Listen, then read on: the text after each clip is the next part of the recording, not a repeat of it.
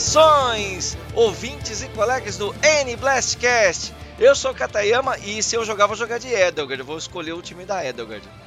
Oi, gente, eu aqui de novo. O pessoal vai descobrir por que eu sou chamada de a louca do Grind, tá? Mas vamos deixar isso mais pra frente. Fala galera, aqui é o Vinícius e eu tô conhecendo o Fire Emblem, a saga Fire Emblem, hoje. Então vamos junto que vou, a gente vai conhecer todo mundo junto aqui agora. Então, pessoal, tudo bom com vocês? No programa de hoje, como vocês devem ter imaginado aqui pela nossa introdução, nós vamos falar de Fire Emblem Warriors Free Hopes, que é o mais novo jogo da franquia Fire Emblem que está chegando no Switch e ele é um jogo diferente porque ele não é um RPG, ele é um jogo de Musou que a gente que a Ju jogou, né? Ela fez análise lá pro site pro Nintendo Blast e o, o Vini e eu nós vamos de orelha aqui, né, Vini? Sim, hoje a gente vai para poder saber um pouquinho mais dessa franquia, uma franquia bastante famosa, muito grande. É assim, né? Eu tenho o Switch, eu entro lá na, na eShop e vira e mexe tem algum jogo né, é, ali em destaque. Então provavelmente você, ouvinte, deve já ter visto a carinha aí do Fire Emblem é, se você já acessou a eShop. Então hoje é o dia de conhecer que jogo é, é isso esse. aí. Então você, vamos conversar um pouco mais sobre esse jogo de Fire Emblem, que não é um RPG, é um Musou. Ele é o segundo jogo de, é, de Musou da franquia Fire Emblem. E será que ela tá legal? Será que ela não tá legal? Então vamos conversar sobre isso depois da musiquinha.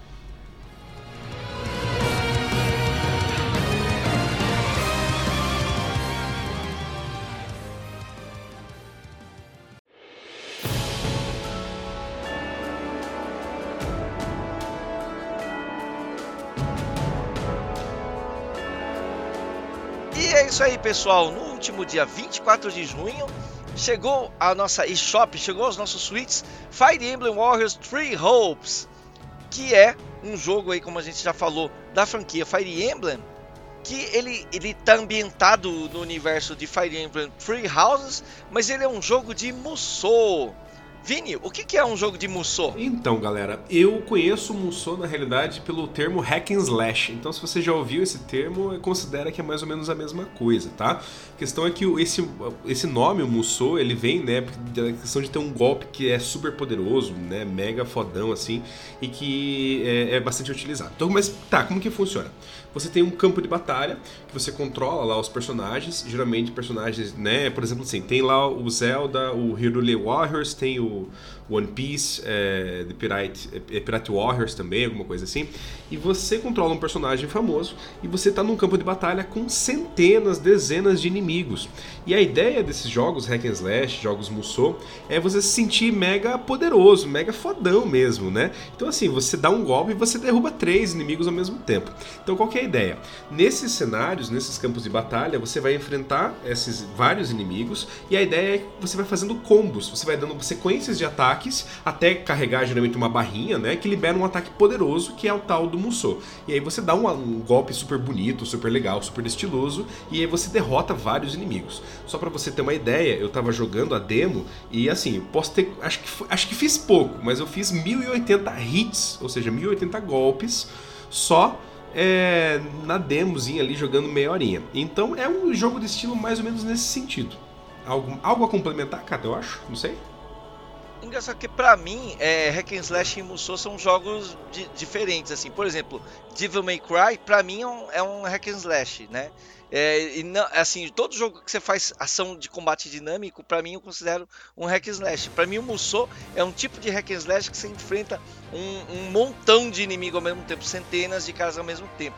Não sei se a minha definição está correta. Ju, o que, que você tem a acrescentar sobre isso?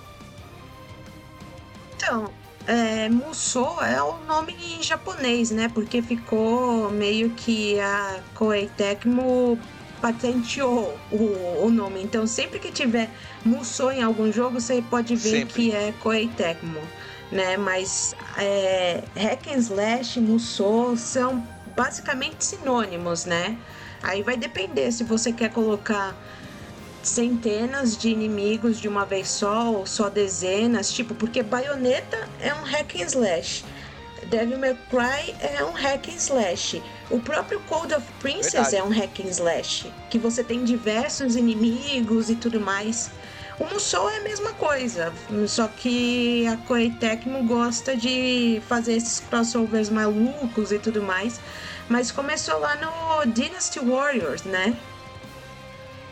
Dynasty ou no Samurai Warriors, eu não lembro, mas é, começou aí, começou com essa brincadeira e depois, ah, beleza, deu certo, vamos fazer os crossovers aí malucos com as outras franquias. Isso, e aqui nos dá. consoles Nintendo, uma dessas franquias que é bastante chamativa foi, a- foi aquele crossover que teve com Zelda, né?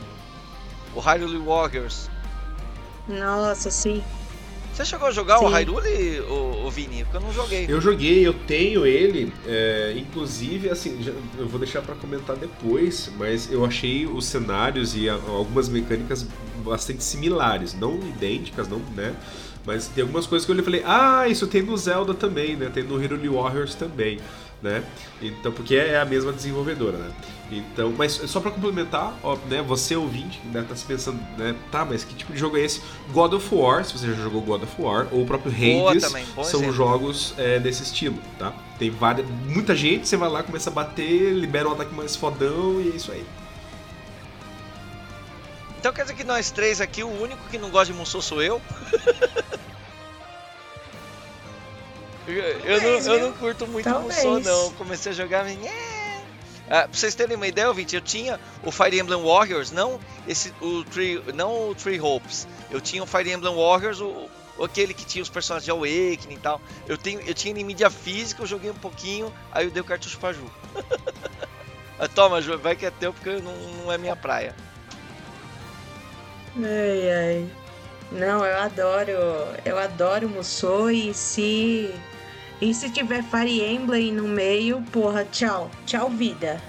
Então, Ju, fala um pouquinho sobre o que é a franquia Fire Emblem e como que é o cenário de Three Hopes. Sim, Fire Emblem começou em 1990, né? Foi uma aposta meio que arriscada da Intelligent Systems, ainda no Nintendinho, né? No NES. E porque, assim, é, RPGs não eram. Eles eram comuns no Japão, né? Mas nunca foi assim, ó, muito explorado, né? E. E aí meio que a, a Intelligent Systems resolveu testar com Fire Emblem e Shadow Dragon and the Blade of Light.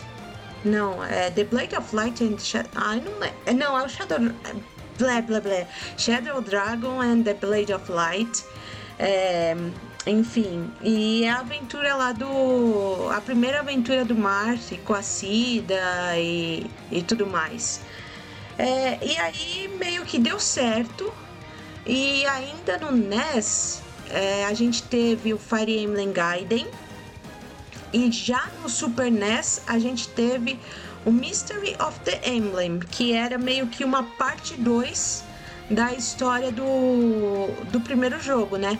Tanto que o Mystery of the Emblem, ele pega assim, ele é dividido em dois livros. O livro 1, um, que é meio que uma recapitulação do primeiro Fire Emblem, e o livro 2, que aí é a história do Mystery of the Emblem, né?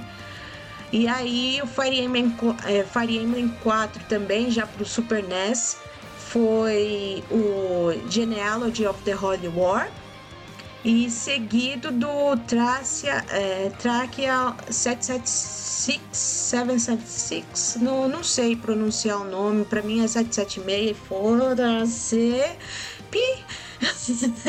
Mas, enfim, esses cinco primeiros jogos é, de Nintendinho e, e Super Nintendo, eles não saíram do Japão, né? Fire Emblem no, na, é, nossa, falei besteira aqui. Ainda teve o primeiro de GBA, o Fire Emblem 6, que é o The Binding Blade. É, esses seis primeiros não saíram do Japão para os consoles originais, né? O, inclusive o 456 ainda não existem no, no Ocidente. A partir do sétimo Fire Emblem, já no, no Advance, né? No Game Boy Advance, que é o Fire Emblem é, The Blazing Blade, que aqui no ocidente ficou só como Fire Emblem. Ele foi é, ele com ele é meio que a continuação a continuação, eu digo, é, na verdade ele não é bem uma continuação. Se a gente for falar em linha do tempo, ele deveria vir primeiro que o Fire Emblem 6, né? Mas, enfim, o sétimo Fire Emblem no Ocidente foi o primeiro. Foi aí que começou o Fire Emblem no Ocidente. Aí, ainda pro GBA, a gente teve o Sacred Stones, que é o meu favorito, tá? Um dia eu falo mais sobre ele. E aí a gente já teve a geração DS. No DS a gente teve o Shadow Dragon, um remake do primeiro. Depois a gente teve o New Mystery of the Emblem, que pelo nome é um remake do terceiro. Então foi a forma da Intelligent Systems é, lançar os dois é, o primeiro e terceiro jogos, que é a saga de Arcanea, no Ocidente. Aí depois a gente vai pro Fire Emblem 13, que é o queridinho do Kata, o Awakening, né? É a partir daí que o Fire Emblem fica bom. depois a gente tem o Fire Emblem 14, que é o Fates que foi quando é, é, que eu comecei a jogar Fire Emblem, inclusive com Fates. Depois a gente teve Fire Emblem 15, que é o Echoes Shadows of Valentia, que é um remake do Gaiden. Ou seja, a gente tem os três primeiros jogos como remakes aqui no Ocidente e finalmente o último, mais atual, digo, que é o 16º Fire Emblem, que é o Three Houses né? E mais ou menos essa é a minha é a linha do tempo, mas eu também fiz uma retrospectiva é, sobre, o, sobre a franquia lá no Nintendo Blast, para quem quiser dar uma, é, dar uma lida, dar, não é nada muito aprofundado, mas eu falei um pouquinho de cada jogo. Então, se alguém tiver curiosidade, é só ler lá, bonitinho. Cara, mas assim, Enfim. assim, o Three Hopes, ele é o segundo Fire Emblem Warriors nessa série da série Warriors, né? Você quer, falar, você quer falar um pouquinho sobre o primeiro, já que você é a louca que jogou 400 horas dele?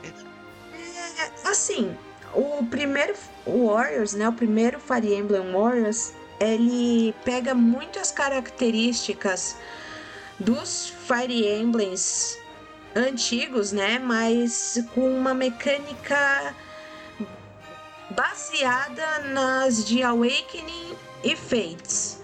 Ou seja, a gente tem uma historinha lá, uns 20 e tantos capítulos, para variar o vilão é um dragão malvado e tudo mais. E aí a gente tem a inserção dos personagens mais marcantes da franquia, né? A gente tem, é, tirando os irmãos gêmeos protagonistas, o Rowan e a Liana, a gente tem a Lin, a gente tem o Marf, a Cida, a Tiki, é, Robin, o Kron, Frederick, Corin, Xander, Ryoma, Takumi, Leo, Camila, Hinoka, Elise, Sakura e a lista vai. Tem até a Célica, é, tem também a Tarja, tem a Azura, a Oboro, enfim, é, é, são os personagens mais ou menos marcantes da franquia. Alguns já são, são de, é, DLCs, outros são desbloqueáveis durante o jogo mesmo, mas é assim, é mais um. Eu senti que foi um projeto meio que experimental com a franquia Fire Emblem porque o jogo eu achei ele bem assim, similar aos outros Musous, mas com elementos de, de Fire Emblem, né? Então você tinha lá os personagens, você eles ganhavam nível, você completava as missões, ia ganhando os itens, ia melhorando os personagens. E é isso. E aí as habilidades ativavam em batalha como se você estivesse jogando um Awakening ou Fates da vida, tipo pavis, né? Salvo a, algumas pequenas diferenças nas, no funcionamento das habilidades, a jogabilidade era a mesma, tipo Luna ignorando parte da defesa e aí você tá lá matando, atacando 50 mil é, inimigos ao mesmo tempo e ativa Luna. Então você dá um acaba dando golpes mais fortes porque ignorou a defesa do, do oponente, por assim dizer. Mas é basicamente isso. E aí, desde que eu platinei no meu 3DS, é, eu fiquei assim esperando um segundo Fire Emblem Warriors e eu tava. E eu meio que tava na minha cabeça que a gente teria uma continuação da história do primeiro Fire Emblem Warriors. Mas enfim, eu fui pega de surpresa, né? Porque a Nintendo tinha que aprontar uma dessas.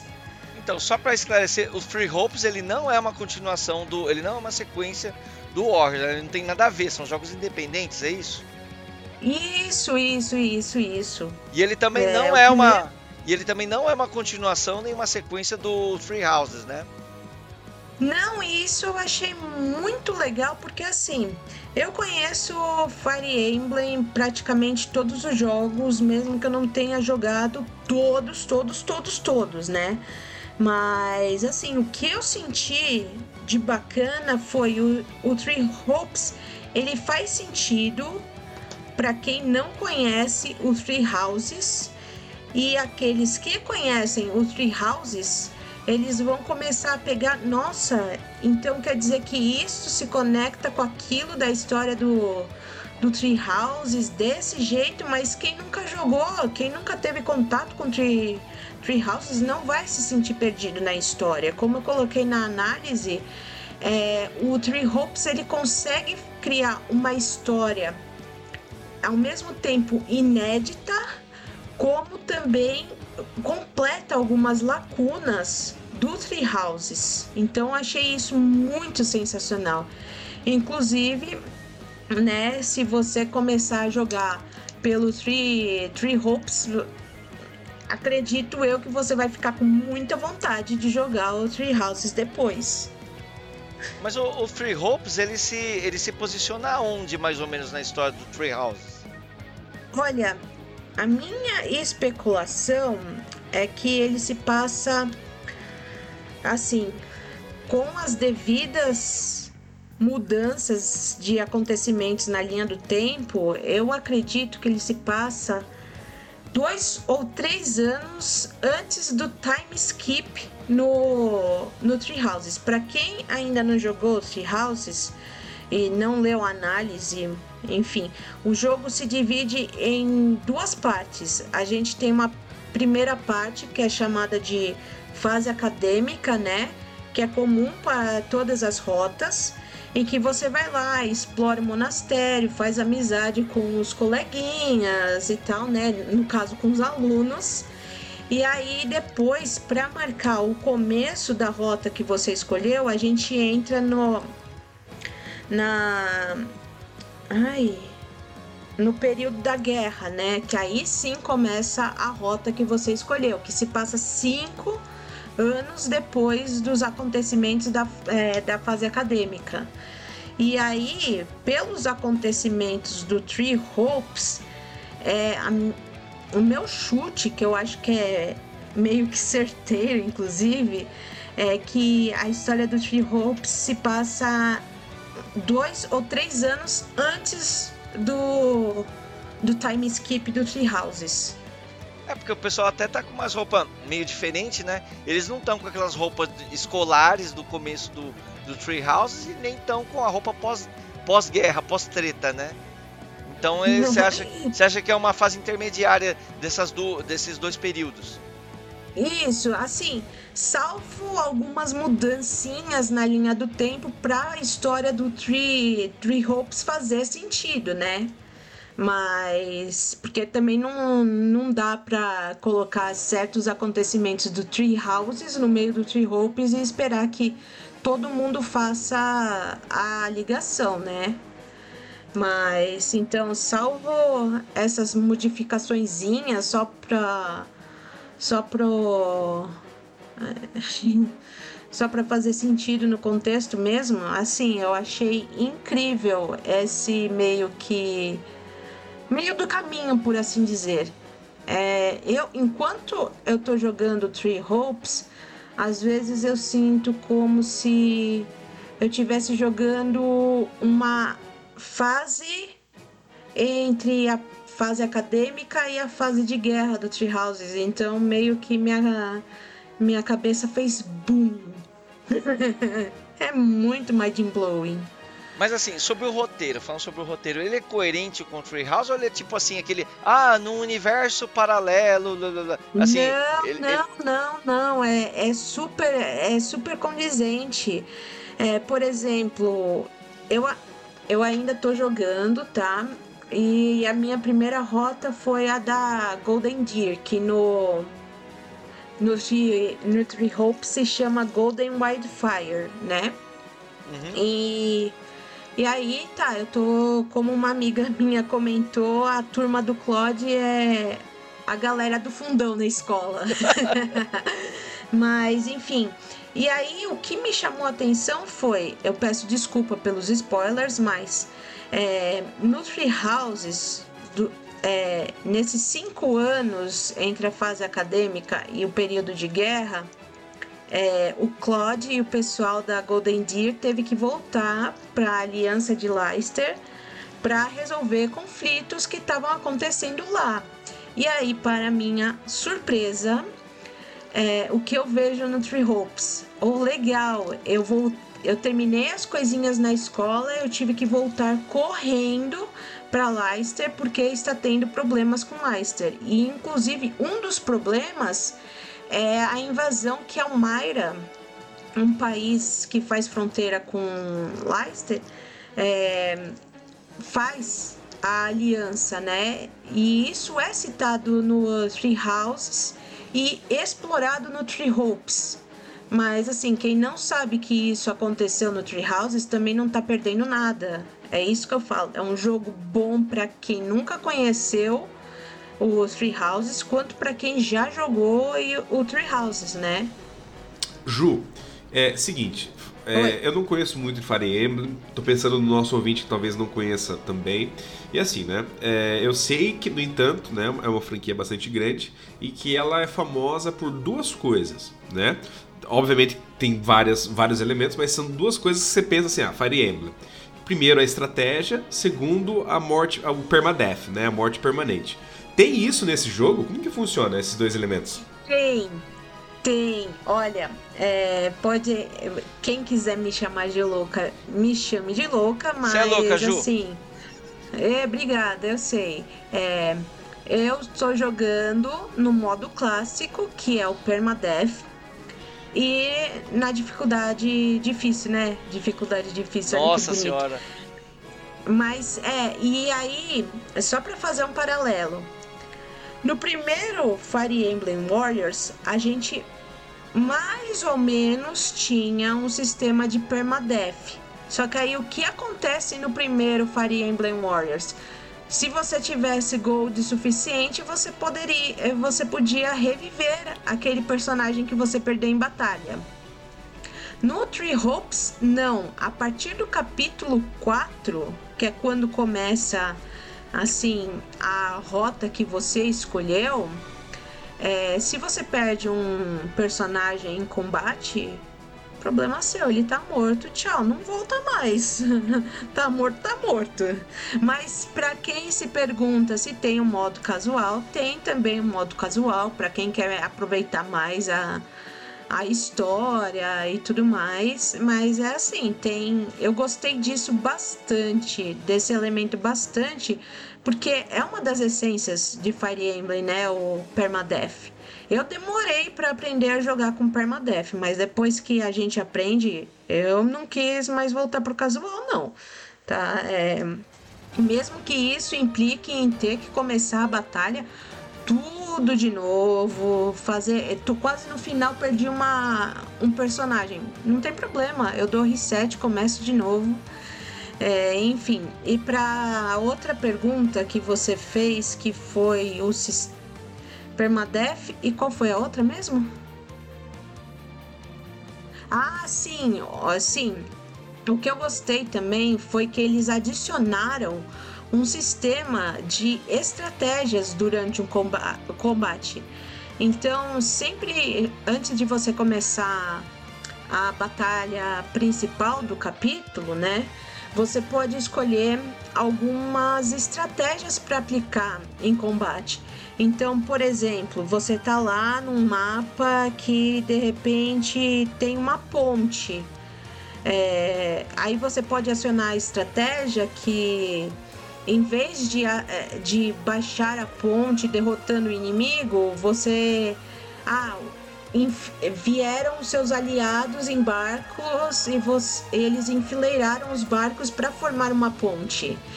E, aí, é, cada, é, dependendo da complexidade, pelo menos eu senti assim, eu posso estar enganada, mas dependendo da complexidade do capítulo, é, você pode usar até tantos pontos de estratégia, né? Então, por exemplo, no capítulo que eu tô jogando agora, eu só consegui ativar três estratégias, que era persuadir a Dorothea, né? É, e eu não lembro quais são as outras duas, mas cada estratégia tem um valor, né? O menor sendo 10 e acho que o maior até agora que eu vi 40 ou 30. Então assim, eu tinha 70 70 pontos para de estratégia que eu podia usar neste capítulo. E aí persuadir a Dorothea já são 30 pontos. Então os outros 40 eu não lembro com quais recursos eu gastei, né? Com quais estratégias eu gastei.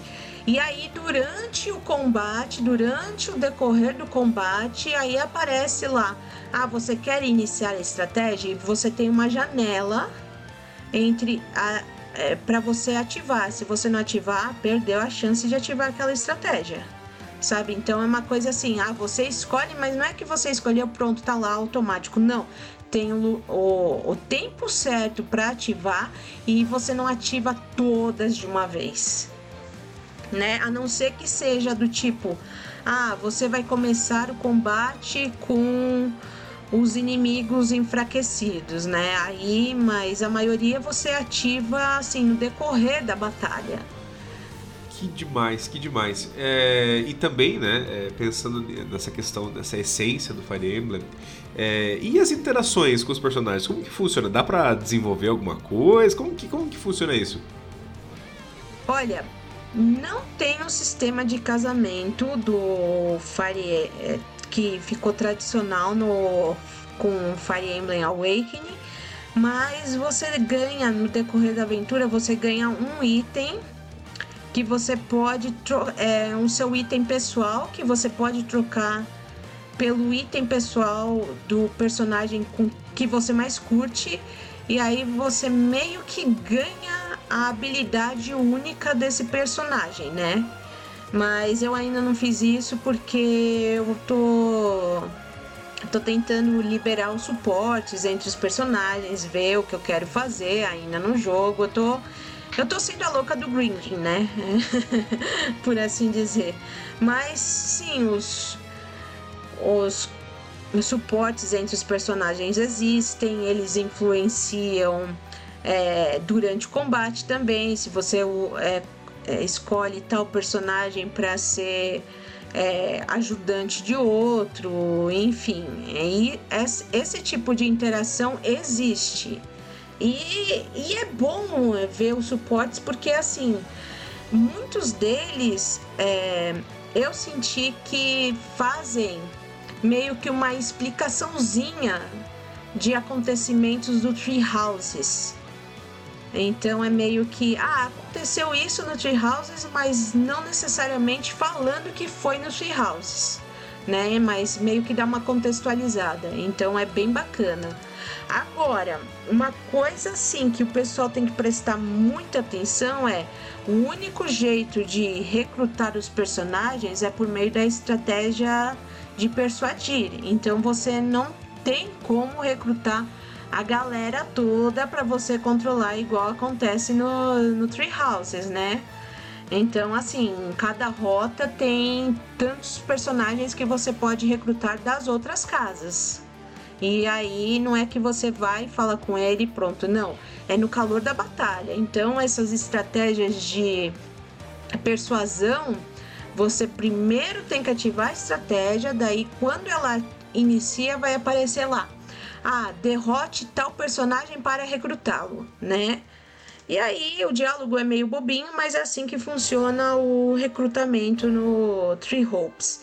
Então quem espera, por exemplo, quem quer jogar com a Marianne e com a Mercedes não vai fazer isso no na Golden Wildfire. Sinto muito, eu também fiquei meio que sede com isso, mas é a vida, né? Só não sei qual rota eu vou fazer depois, mas enfim, Vamos que vamos. Ô Ju, quer dizer que não dá mais para tomar chazinho e bater um bandejão com o pessoal para fortalecer relacionamento? Olha, o bandejão existe. O bandejão ainda existe. É, e aí, quando você cozinha, é, as comidinhas elas dão efeito em batalha. Por exemplo, ah, encher a, encher a barra de especial, né, o golpe Musou mais rápido durante o combate ou diminuir é, o, o desgaste da arma, usar alguma habilidade especial, né, alguma skill. É, deixa eu ver aqui mais. É, tipo, é feito durante a batalha, né? E aí tem ainda lá que comidas cada um gosta mais, de, qua, de quais eles gostam menos, ainda tem isso. Agora, uma coisa que eu achei bem bacana foi eles trocaram a hora do chá por uma expedição, né? Então hum. você convida o, o amiguinho para uma expedição e aí, depois que faz essa expedição, você, é, você tem a, a, parte da conversa com com esse amiguinho, né? E o que eu achei muito legal é que assim, não é só o seu amiguinho que fala. Agora você tem a oportunidade de fazer algumas perguntas, obviamente já são determinadas, mas você faz perguntas e o seu amiguinho responde. Então, por exemplo, ah, é, eu não quero saber o que a Constance está falando agora, mas eu quero saber, por exemplo, quais são os sonhos para o futuro dela. Aí eu vou lá, em vez de falar de escolher a opção conversar, eu vou escolher a opção perguntar. Isso para mim foi bem legal porque dá ainda mais protagonismo pro avatar do jogador, né? Não fica só aquela coisa de ah, eu sou Byleth e eu só tô te ouvindo, aham, uhum, acenando com a cabeça, fazendo gestos com a mão. Não, você tem um pouco mais de protagonismo como Chess, né? Ju, você tocou num ponto legal. Eu, né, povo que está ouvindo, né, tem é, a demo desse jogo disponível na né, Shop. Então você consegue acessar lá e jogar um, algumas horinhas, né, jogar um pouquinho ali para poder sentir é, um pouco do jogo, né, saber se te interessa, se você vai querer investir, né, comprar e coisa e tal. É, e assim, uma coisa que eu percebi jogando, eu joguei algo em torno de uma meia hora, bem pouco, só para poder né, ver mesmo o, o início, o comecinho é, isso aí eu, eu podia escolher algumas, algumas respostas, né? Aí eu, eu podia dar uma resposta é, é, um pouco mais. É, deixa eu. Como, como, posso dizer? Um pouco mais desaforada e uma resposta um pouco mais boazinha. Isso tem alguma. Isso tem algum impacto nos relacionamentos com os personagens ao longo do jogo depois? Ou, ou ah, queria saber isso também. É, tem, tem. É, é, por exemplo assim, dependendo do personagem que você tá falando, se você já conhece o estilo do personagem, você sabe que tipo de resposta você dá para aumentar a afinidade com esse personagem, né? Então, é que agora eu não vou lembrar de cabeça um exemplo, mas é meio que tentativa e erro, né? Ah, você acha que é meio que siga o seu coração Pode dar bom, que seria aumentar o nível de afinidade entre os personagens, ou pode ficar meio que uma resposta neutra.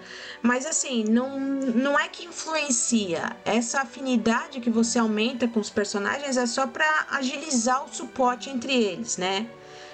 Mas não é nada assim muito uau, porque você continua podendo dar presentes para os personagens, né? Isso é, dividir comida com eles, é, levar em expedição, é, fa fazer atividade junto, etc., também aumenta os pontos de afinidade. É, e consequentemente você desbloqueia o suporte. Até jogar com eles no campo de batalha também ajuda para aumentar o suporte. E isso eu achei bem legal porque um dos achievements do primeiro Fire Emblem Warriors era fazer suporte com todos os personagens e era um porre, mesmo com item de DLC, que aumentava os pontos de afinidade entre um personagem e outro. E meio que, putz, foi, acho que foi o achievement que eu mais demorei para liberar, porque mais de 20 personagens, todos fazendo suporte com todos. Nossa, gente, não, não dava, sinto muito, não dava. É, mas eu fiz, eu fiz, tá feito. Nossa, nossa, haja paciência. Hoje eu queria que você falasse um pouquinho sobre a jogabilidade pro nosso, nosso ouvinte que não está muito acostumado com esses jogos da, da Koei Tecmo, tudo. Qual, qual é o objetivo? Porque ah, para quem olha de fora, dá a impressão que um monte de cara parado esperando para tomar pancada de você. Para sair voando. Como é, como é que é essa jogabilidade, é, domínio de, de área? Explica um pouquinho pra gente que é leigo. Assim, para quem conhece o Tree Houses, é, e assim, e tem um meio que um fetiche por grinding, como eu tenho, vai, nossa, vai amar, porque a gente tem uma árvore de classes enormes para todos os personagens e aí a gente continua com ah, tal personagem em tal classe aprende a habilidade A, mas o outro personagem na mesma classe não aprende A, aprende B né? Então ele tá bem assim, tá bem experimental, igual o, o Tree Houses é. O Tree Houses é bem experimental. Você tem a oportunidade de da, é, de mudar a classe dos personagens meio que livremente, né? Eu não vou falar totalmente livre, porque no Three Houses a gente tem lá, ah, o personagem, vai, eu vou citar a Bernadetta, que foi a que eu usei na, na análise. Por exemplo, eu quero que a minha Bernadetta seja Bold Knight. Então, ela precisa ter proficiência B em montaria, proficiência C em lança e proficiência A em arco. Não, no Tree Hopes é um pouco diferente. No Tree Hopes você tem que é, melhorar, né, a, o campo de treinamento com os recursos que você ob, obtém ao longo do jogo, com grinding, etc e tal. Tem um tutorial lá, eu não vou ficar lendo tutorial aqui no podcast, né? Mas assim, e aí você vai melhorando o campo de treinamento e aí tem a opção, ah, o seu agora você liberou o acesso para as classes intermediárias. Ah, depois a outra melhoria, você liberou o acesso às classes avançadas e por fim você liberou o acesso às classes master, né?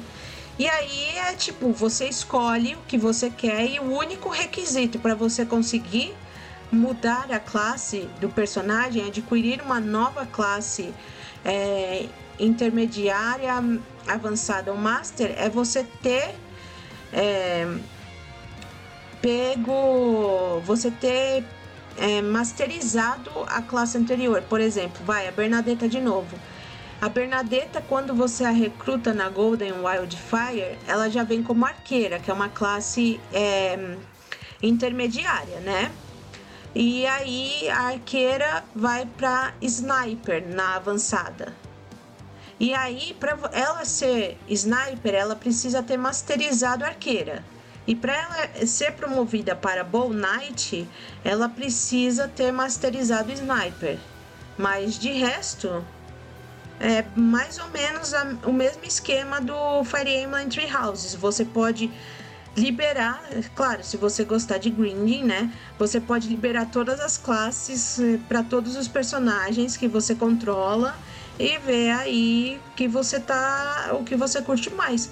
Por exemplo, a minha Marianne agora, ao invés de ela estar tá como Gremory, eu tô treinando para ela ser Holy Knight, né? Então, enfim, é bem experimentação. Aí vai depender do que a pessoa acha de ficar fazendo grinding interminável e enfim, mas eu achei isso um prato cheio para quem curtiu os free houses e para quem curte grinding também. Eu, por exemplo, tô com praticamente todas as classes desbloqueadas na na minha chess. tá bom, né? Mas é, eu sou eu. E sobre história, assim, em determinado momento você está jogando com a protagonista, com a Chess, e você escolhe para qual das casas você quer ser, com qual das casas você quer se aliar. Isso muda muito a, a, a, linha de história do que você está tá seguindo? Hum, é, muda porque assim, é, como eu vou, eu vou, eu a minha suposição eu vou afirmar que é entre um período e outro do, do Treehouse. Mas, por exemplo, eu escolhi. A primeira rota que eu escolhi foi a da Golden Deer. Então, a história meio que se passa. É, a história é meio que sobre os conflitos da Aliança de Leicester, né, durante esse período. Ah, e o que acontece, isso e aquilo. Por exemplo, a, a Scarlet Blaze, que é da Black Eagles, ela vai focar mais no território de Adrestia, né, do Império de Adre Adrestia.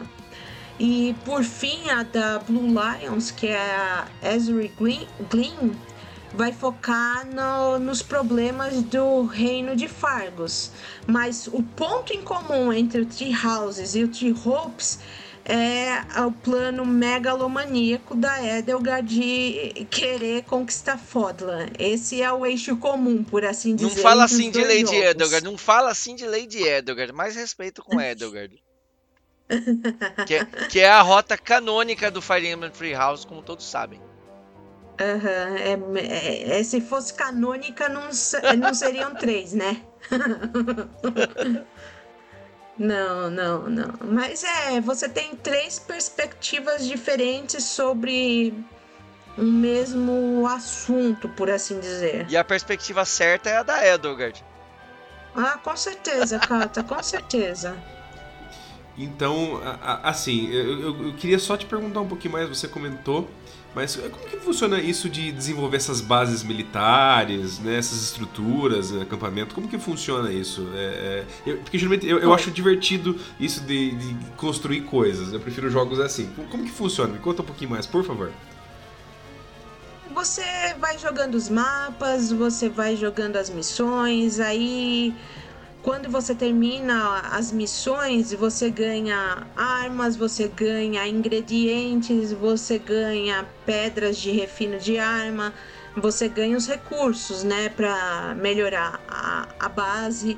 E aí o que eu também achei legal é que assim, quando você abre, eu não sei se você já chegou a. Não, com meia hora de demo não deu. Não, não ia dar. Não, de jeito não, nenhum. Não, não cheguei, não cheguei. É, mas assim. É, eu gostei da disposição dos mapas nos capítulos, porque assim, a gente tem um capítulo tal e o, a missão principal do capítulo, ela parece uma peça de xadrez, não é bem uma peça de xadrez, mas ela é dourada, né?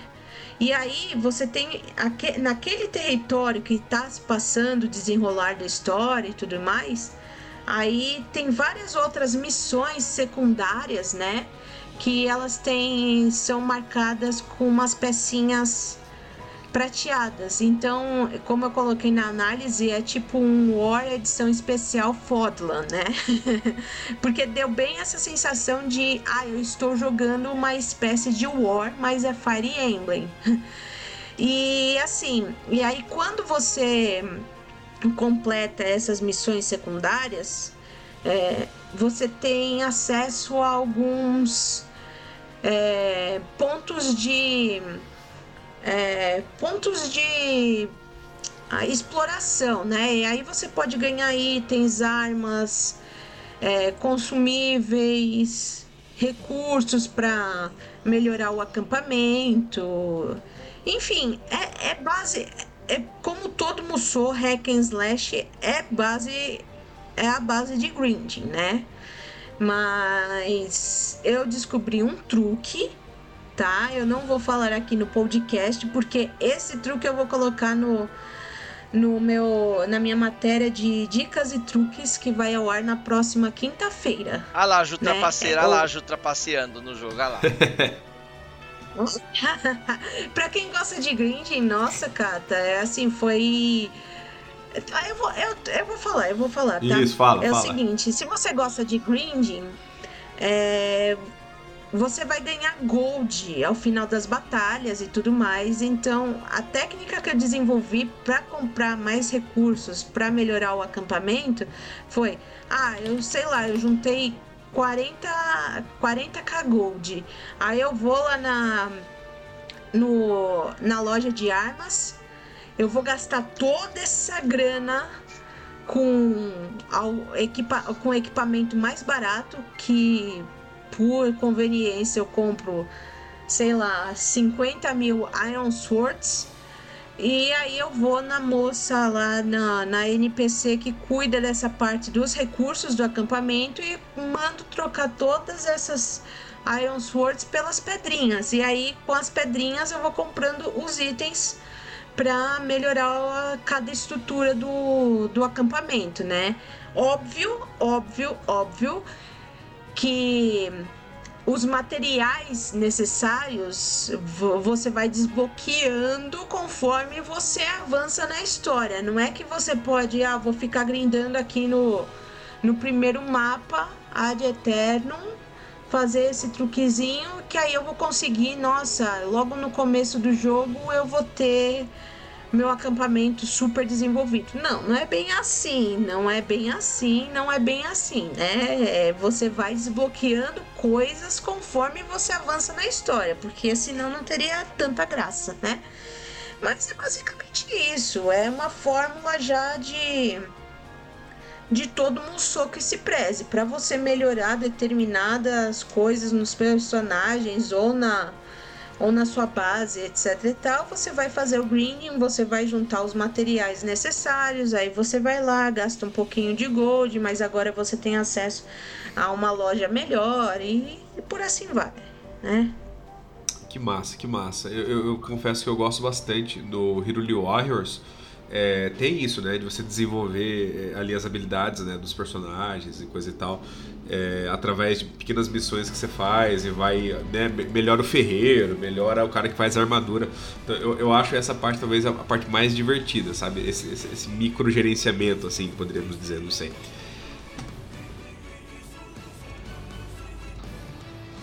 É, é, é bem legal, é, é bem legal mesmo. E assim, eu, vou, eu sempre vou falar que eu acho legal porque eu gosto de grind, então. É meio que varia de gosto para gosto, mas eu também acredito que quem vai jogar um Osso é meio que gosta de grinding, né? Porque para você conseguir avançar bem na história, você tem que fazer essa parte de desenvolvimento dos personagens do, e das suas estruturas, né? Não tem escapatória disso. Mas, enfim, soja é um gênero bem de nicho, né? Essa que é a questão. Então. Assim, Enfim, eu, eu, quem curte, curte. Eu gosto bastante. Quem curte, eu... Eu, eu, eu, eu, não sei se vai curtir muito. Eu, gosto bastante, mas eu entendo, né? É isso que o Kata falou, dos caras parando pra, pra esperar, né? Pra você bater e tal. É, eu acho que é uma questão, acho que, da limitação técnica, assim, né? É, é, eu, eu acho que se a gente pensar que talvez é, a fórmula fosse alterada, talvez perdesse um pouco a graça, né? Então eu entendo né, a lógica do desenvolvedor que faz o jogo, né? De não, pera, vamos fazer aqui igual foi feito em One Piece, igual foi feito no, no Hero Warriors 1 e 2, igual a gente está fazendo agora no Fire Emblem, né? Que é aquilo, né? O cara que compra, ele, já, ele, ele não quer ter surpresas negativas nesse aspecto, né? Então é aquilo, porque eu, eu, eu, gosto né, desse empoderamento, né? Putz, deu um golpe aqui e derrotei 300, né? Que, que tem né, nos animes e coisa e tal. Então eu acho que Mas, eu acho isso é... muito legal. Eu, eu garanto que quem jogar no hard, no Three Hopes, vai sentir a mesma dificuldade que eu tô sentindo. Tipo, por exemplo, a minha chess, eu não uso nem assim é ironia, tá? Eu uso pra caramba a minha Chess, é, que é o Avatar. Enfim, ela já tá nível 80 e mesmo com ela, nível 80, com 50 mil habilidades, com os melhores equipamentos que eu consegui forjar para ela e tudo mais, ela ainda leva um belo de um pau para inimigos de nível 70, 60, porque assim é, foi mantido meio que uma afinidade, né? Não só o triângulo de armas, mas também uma afinidade. Por exemplo, a gente tem o triângulo de armas que é lança ganha de espada, espada ganha de machado, machado ganha de lança, né? Esse é o triângulo de armas é, básico do, do Fire Emblem. Mas aí a gente tem que soqueiras, né? São mais fortes que tomos. Tomos são mais fortes que arcos. Então, assim, se, eu, se a minha chess ela é arqueira, ela vai ter mais dificuldade para lidar com inimigos que estão com tomos, né? Mas eu também não vou ficar falando muito do jogo, porque senão quem tem vontade de jogar vai só ouvir o podcast, tá legal. Não, tem que jogar, tem que experimentar, enfim, mas tá. Assim, em termos de dificuldade, eu digo que ele tá muito, muito melhor que o primeiro Fire Emblem Warriors. Eu tô jogando no difícil e eu sinto que eu estou jogando um jogo no nível difícil. Ah, bom, porque o Quero Warriors lá ficava um bando de gente olhando, olhando a, o protagonista esperando para tomar pancada. Isso é um negócio que eu achei não, meio, não, meio não. Os horrível. inimigos no Tree Hope estão muito mais agressivos. Você tem é, efeitos elementais, tipo gelo, gelo congela. Então, às vezes, você tá atacando lá mó feliz, contente. Nossa, eu tô quase derrubando esse inimigo. Aí ele vai usa um ataque elemental legal, fiquei congelado. Aí eu apanho do, do cara mais forte dos minions dele também. Eu perco uma porrada de vida, porque, enfim, porque eu congelei. Ou você tem ainda queimadura, que um ataque de fogo pode causar queimadura e vai causando dano residual até sumir o efeito. Aí você tem o envenenamento, você tem paralisia, você tem também vento, né? Você tem os elementos, é, o, a aplicação dos elementos de Fire Emblem, né? É, dentro do Musou. E isso eu achei bem bacana, porque no primeiro Fire Emblem Warriors você não tinha nada disso. Você simplesmente era lá, você entrava no mapa, batia em 50 mil carinhas e mesmo os mais fortes caíam rapidinho, né? Enfim, não, o Treehouse está bem, bem desafiador. Outra tá coisa... muito bom de jogar. Outra coisa que eu achei legal no, no, é, no Warriors Free Hopes é que você pode escolher a, a protagonista, como é, é tradição no Fire Emblem The Awakening, você pode escolher protagonista, é, você pode escolher o gênero protagonista. E o mais interessante também que eu achei é que você também pode escolher o gênero de Byleth e, e Byleth uhum. é, é, vilão, ele não é protagonista, o protagonista não, do... Não é, não é vilão, Kata. Não, não é, é vilão, é, é antagonista. É antagonista. Ah, antagonista. Tem... Mas eu não vou falar, eu não vou falar muito de Byleth, porque senão eu vou dar um mega de um spoiler pros ouvintes. Porque eu só Mas joguei assim, a demo e na demo, tipo, dá a impressão que, que Byleth é vilão. É o inimigo não, da, da não, não, não, não é vilão, é antagonista. Tem uma grande diferença entre antagonismo e vilanismo, né? Mas eu não vou falar muito sobre Byleth, porque senão eu vou dar muito spoiler do jogo e aí qual é a graça de jogar, entendeu? Entendi, bacana. Não, é bem. Sim, mas só para falar dessa parte de customização. Sim, você pode escolher o gênero de chess e você pode escolher o gênero de Byleth e você ainda pode escolher que nome você quer para o seu avatar e que nome você quer para o antagonista. Ponto. Você pode escolher também o nome de Byleth, não precisa ser Byleth. Posso chamar Eu... Byleth de Ju, por exemplo? Pode, pode. Então, Ju, é, quais seriam as suas considerações finais a respeito de Fire Emblem Warriors Three Hopes? Olha, quem gostou de Three Houses tem que jogar o Three Hopes. Mesmo que jogue no nível mais. É, na dificuldade mais fácil, no modo casual. Mas pelo amor, jogue de alguma maneira. Porque Pra quem jogou o Tree Houses, o Tree Hopes é um prato cheio de fazer as conexões que ficaram meio que perdidas no Tree Houses. E para quem nunca jogou, mas tem vontade de conhecer e prefere, sei lá, um jogo de ação a um jogo de estratégia, né? Um jogo tático, na verdade. É, joga, tá, tá divertido. Você vai entender a história mesmo não conhecendo Tree Houses ou conhecendo muito pouco. Né? Não é uma coisa que você vai pegar para jogar e você não vai entender o que está acontecendo. Por exemplo, eu vou fazer um paralelo aqui. O que eu vi muito comentário sobre o Age of Calamity, né, o Hyrule Warriors Age of Calamity, é que quem não tem, não jogou Breath of the Wild não vai entender muito bem os acontecimentos do Age of Calamity. Isso é verdade. Então, assim, mas pelo menos no Tree Hopes eu não senti é esse empecilho, por assim dizer, tanto que eu tenho uma amiga que tem um amigo que nunca jogou Tree Houses, mas está adorando a história do Tree Hopes, por exemplo. E aí, tipo, dá para jogar. Quem não conhece o Tree Houses consegue jogar o Tree Hopes e quem conhece o Tree Houses vai nossa senhora, então quer dizer que enquanto Byleth estava adormecida lá no debaixo da terra, então estava acontecendo isso em Adrestia, em Fargus, em Leicester, né?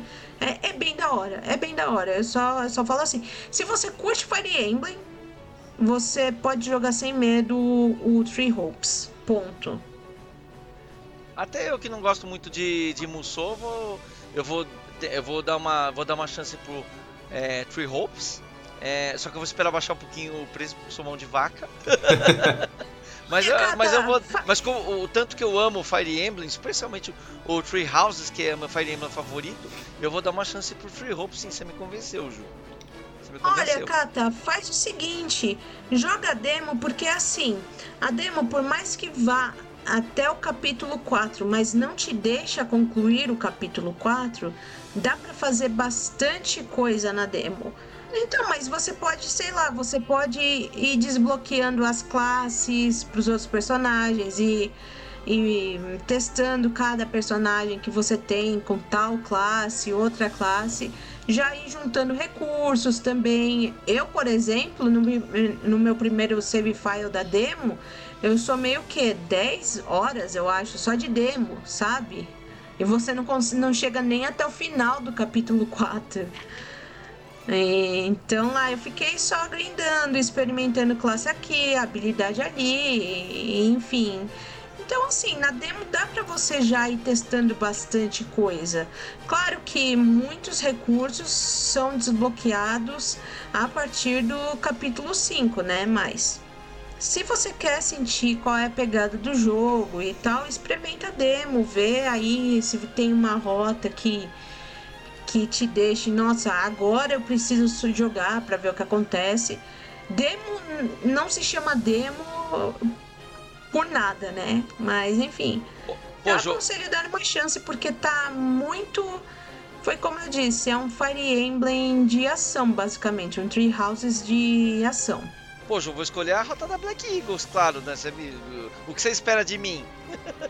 ah, não sei. O Black Eagles até a veia. tá certo, então. E, e ah, uma perguntinha final. E, e, a, e as, a coisa mais importante de Fire Emblem? E, e as waifu, tal, as waifagens, as bandagens? Como é que estão os nossos personagens favoritos e mais amados no, no jogo? Ah, eu gostei do design da maioria dos personagens. Inclusive, eu amei ver a Marianne de cabelo Marianne solto. De cabelo comprido, né? Oh, de cabelo solto. Que, que coisa maravilhosa. Né? É bem interessante porque até mesmo o estilo de, de penteado e tudo mais meio que casa com essa coisa de ah, está se passando entre um período e outro do Tree Houses, né? Então fica bem, bem interessante mesmo. Alguns não mudaram tanto, mas os outros ficaram bem interessantes. Tipo, à primeira vista eu achei bem estranho a Bernadetta lá com aquela chuquinha assim na franja. gostar e pôr a Bernadetta.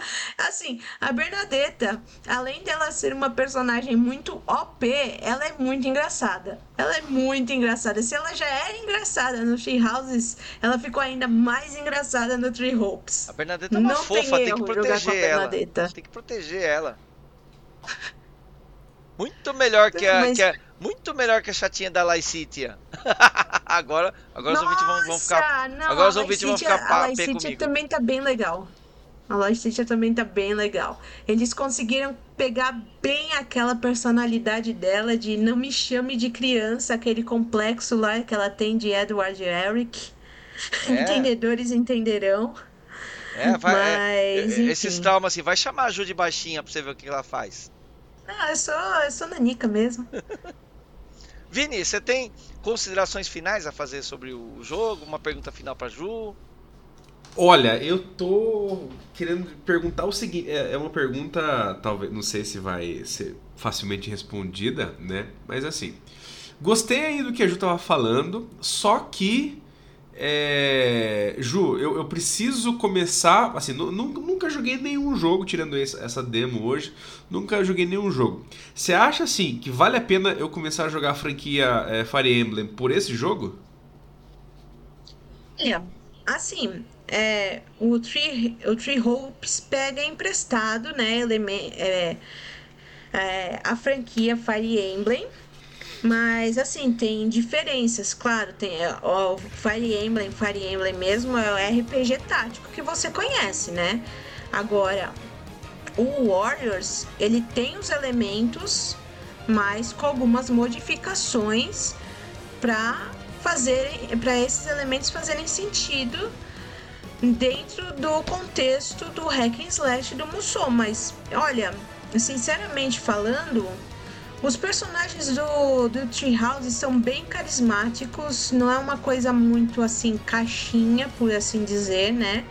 Então eu acho que sim, dá pra você jogar o dá pra você começar o a, o a sua jornada pela franquia Fire Emblem com os Three Hopes sem problema algum, mas claro, não vai ser o RPG tático que é que é a marca registrada da franquia, né? Mas assim, de repente, você gostando dos acontecimentos do do Tree Hopes, de repente aí você já vai pro Tree Houses para entender, nossa, então como é que eu posso fazer ligação entre uma trama e outra, sabe? Aí de repente do Tree Houses desperta a curiosidade, porra, tá legal. Eu acho que eu vou tentar jogar os Fire Emblem de GBA. E assim, e assim vai. É a mesma coisa. Eu comecei com Fates, né? Que já é o Fire Emblem 14. Eu comecei com Fates, daí eu fui pro Awakening, o Shadows of Valentia. Aí eu comecei a me arriscar um pouquinho mais nos antigos, nos de GBA, nos de NES, Super NES, enfim. Mas é, é assim, é experimentação. Tem uns jogos que você vai achar, nossa, gostei, tem outros que você talvez ache a história muito maçante, muito arrastada. Sabe? É questão de assim, jogar, ver se é a sua praia. Se for, beleza, continua. Se não for, valeu a tentativa, sabe? Eu acho que assim, você tem que experimentar. Eu vou falar, eu, eu sempre vou recomendar Fire Emblem porque eu gosto de Fire Emblem, óbvio. Mas sendo bem sincera, assim, experimenta. Se você curtiu a demo, você acha que vai curtir o, o Tree Hopes na íntegra? Joga o Tree Hopes na íntegra. Se você curtiu o Tree Hopes e achar que deve experimentar o Tree Houses, então experimenta o Tree Houses, sabe? E, e assim vai. Tudo na vida eu acho que é uma questão de experimentação, né? De repente o Vini, o Vini já gosta de, do gênero Musou. Aí ele joga esse gênero que ele gosta com a franquia, de repente ele gosta do ambiente, do cenário de Fire Emblem e ele quer conhecer mais e pode ser um bom, uma boa porta de entrada para ele jogar o Free Houses depois e entrar na, na série Fire Emblem. O bacana de Fire Emblem é que os jogos são independentes um do outro, então você não precisa ter conhecimento lá do Awakening ou do Fates ou do Valencia para jogar para jogar e curtir esse aqui. Então eu, eu considero que é muito válido. Mas eu, fiquei animado porque é isso que a Ju comentou, né? E, e é bem real mesmo. O Hiruli Warriors, né? O Age of Calamity, é, se você não jogou Breath of the Wild, você não entende nada. Nada, absolutamente nada, assim. Porque Isso é ruim, ponto negativo. Ele, ele, ele depende que você tenha jogado, né? Inclusive, da recomendação é que você jogue é, antes, porque senão você vai tomar alguns spoilers e coisa e tal, né? Então, assim, é, é um jogo que é, é um spin-off, né? Direto, assim, né? É uma coisa assim que você precisa ah, ver primeiro o jogo para depois, depois jogar o Age of Calamity. Mas esse, então, pelo jeito não é. Então, já, opa, já fiquei animado aí pra, pra jogar esse jogo. Não, eu, eu falo assim, pode jogar sem medo. Pode jogar sem medo. Você não vai tomar spoiler. Você no muito, às vezes você não vai entender um diálogozinho ou uma referência que o personagem tá fazendo, mas assim, não é nada que comprometa a sua experiência ou o entendimento da história. Pode jogar sem medo, isso eu garanto. Perfeito. Então é isso aí, pessoal. Para você que gosta de Musou, para você que gosta de Fire Emblem e especialmente para você que gosta de Musou e de Fire Emblem, para você que é o, o, louco do grind, a louca do grind que nem a Ju, fica a dica de Fire Emblem Warriors Free Hopes. Um, um, um Musou muito bacana, com um ambiente de Fire Emblem. Fica essa recomendação aí, se você quer saber se é legal ou não, tá lá a demo gratuitamente na eShop para você experimentar. É isso aí, pessoal. Muito obrigado por estar com a gente por mais esse programa. Valeu. Tá, tchau. Valeu, valeu. Valeu, valeu, valeu. Tchau.